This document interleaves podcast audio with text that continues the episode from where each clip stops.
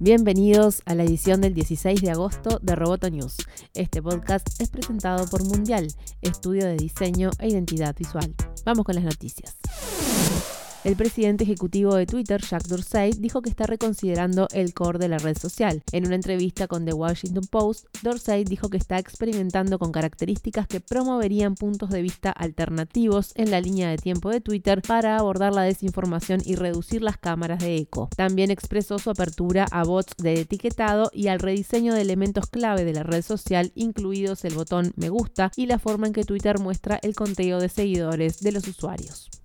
Facebook continúa apostando por los videos en vivo. La red social compró la startup Bitpresso, dedicada a ayudar a canales de televisión y editores de contenido a hacer más interactivos los videos en línea para Facebook Live y otras plataformas sociales.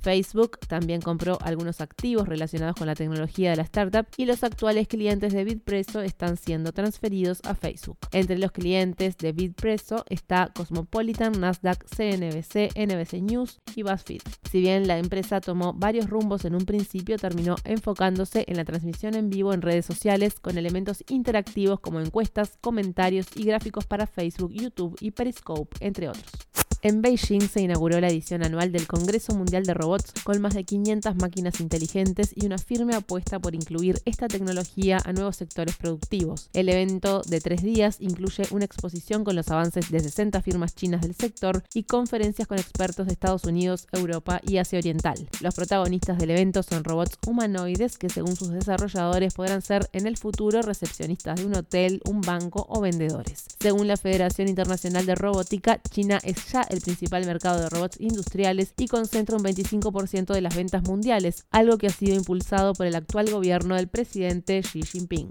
En América Latina los ataques informáticos aumentaron un 60% respecto al año pasado, lo que equivale a una media de 9 ataques por segundo, según un estudio divulgado por la compañía Casper Skylab. Venezuela, Bolivia y Brasil son los países que más ataques sufrieron en los últimos meses, la mayoría de los cuales estaban orientados al robo de dinero, de acuerdo con el informe presentado por la empresa rusa durante un congreso en Panamá sobre ciberseguridad. Al igual que en 2017, Brasil continúa encabezando los países latinoamericanos en términos de alojamiento de sitios maliciosos, ya que 50% de los hosts ubicados en América Latina que se utilizaron en ataques a usuarios de todo el mundo están ubicados en Brasil, según apuntó la compañía en un comunicado. La mayoría de estos ataques ocurrieron en línea mientras se está navegando o descargando archivos y afectaron más a los usuarios domésticos que a las empresas.